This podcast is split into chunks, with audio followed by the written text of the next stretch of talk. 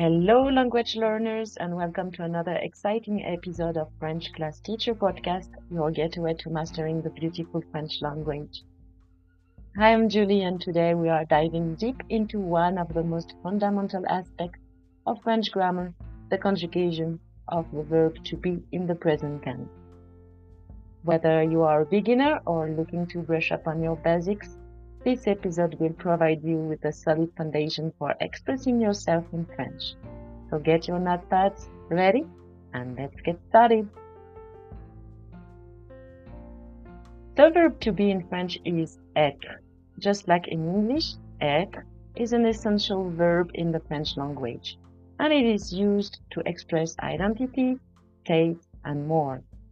Conjugating être in the present tense and is the first step towards mastering French grammar.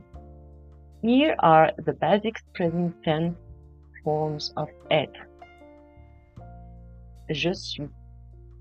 I am. Tu es. You are. Il, elle, on, ne. Il, she, or one is. Nous sommes. We are. Vous êtes. You are. Ils, elles sont. They are.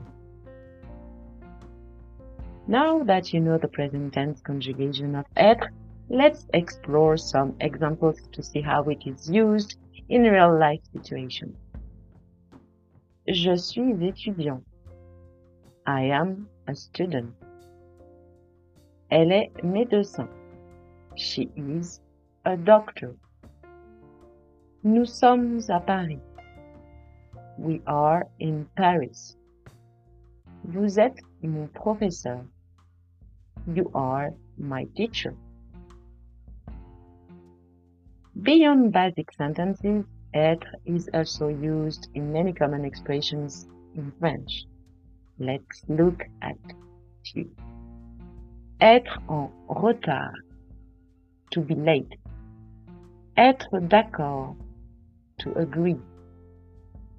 Être en forme, to be in good shape. Être sûr, to be sure. Now it's practice time. Practicing regularly is key to mastering this essential verb.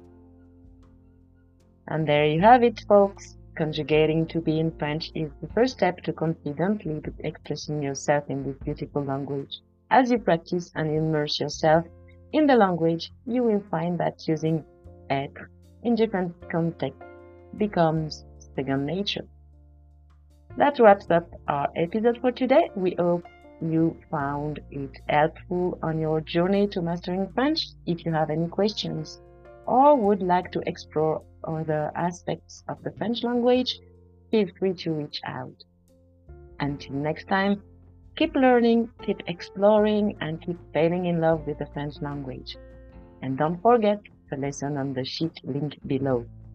You've been listening to French Class Teacher Podcast. Merci au revoir.